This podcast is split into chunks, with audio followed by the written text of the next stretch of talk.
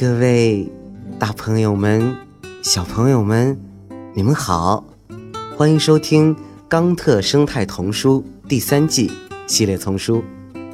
我是睡衣哥哥，今天又要给你们讲故事啦。好了，故事呀，开始了。学以致用。在一个晴朗的夏日早晨，一只驯鹿正在湖边散步。它发现了一座半月形的建筑，并走近瞧了瞧。周围非常安静，一个人都没有。于是，他决定去看一看建筑里面的样子。为什么屋子里面靠近天花板的地方？还长着植物呢，他自言自语道。一位萨米小男孩听到了他的问题，回答说：“嗯，这样做呀，是为了保持空气清新。我们还会在教室里种一些蔬菜、水果，还有草药。在室内而不是室外种植物，而且还是在教室里，真让我大开眼界。”为什么不用温室呢？我们学校里的确有一个温室，但是在教室里面，我们也需要植物呀。这样，不管是夏天还是冬天，教室里的空气都可以和太原地区的一样，又清新又干净了。你说的没错，大家都需要新鲜的空气。我们露天而睡，呼吸着大自然最好的空气。但是我们的孩子们要在教室中度过那么长的时间，他们却一整天都只能呼吸着同样的空气。呃，但是他们不知道吗？污浊的空气也被关在室内，不能疏散出去了。而且一个孩子打喷嚏，其他孩子很快就会跟着生病了。嗯。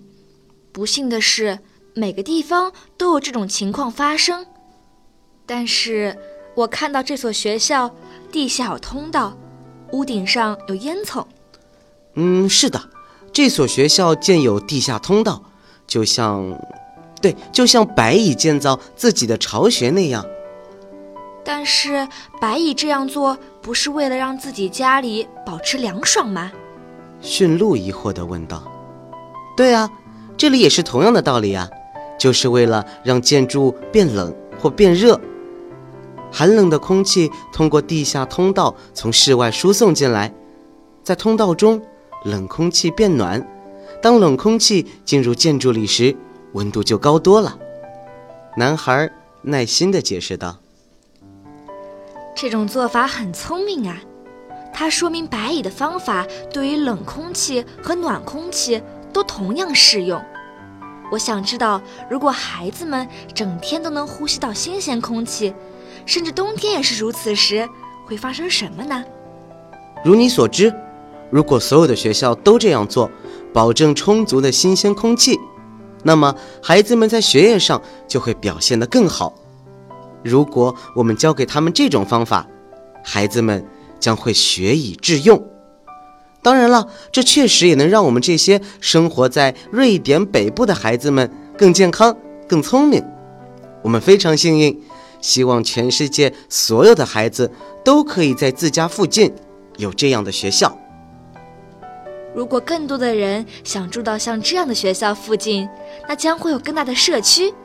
我总是说，人越多越好。我喜欢这样。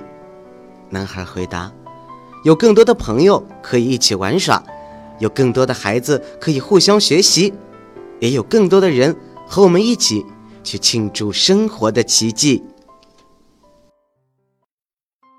您刚才收听到的是由环保部宣传教育中心引进，学林出版社和喜马拉雅联合出品，李肖钦、马俊先播讲的《冈特生态童书》第三季系列丛书，还有很多好听的故事，不要错过了。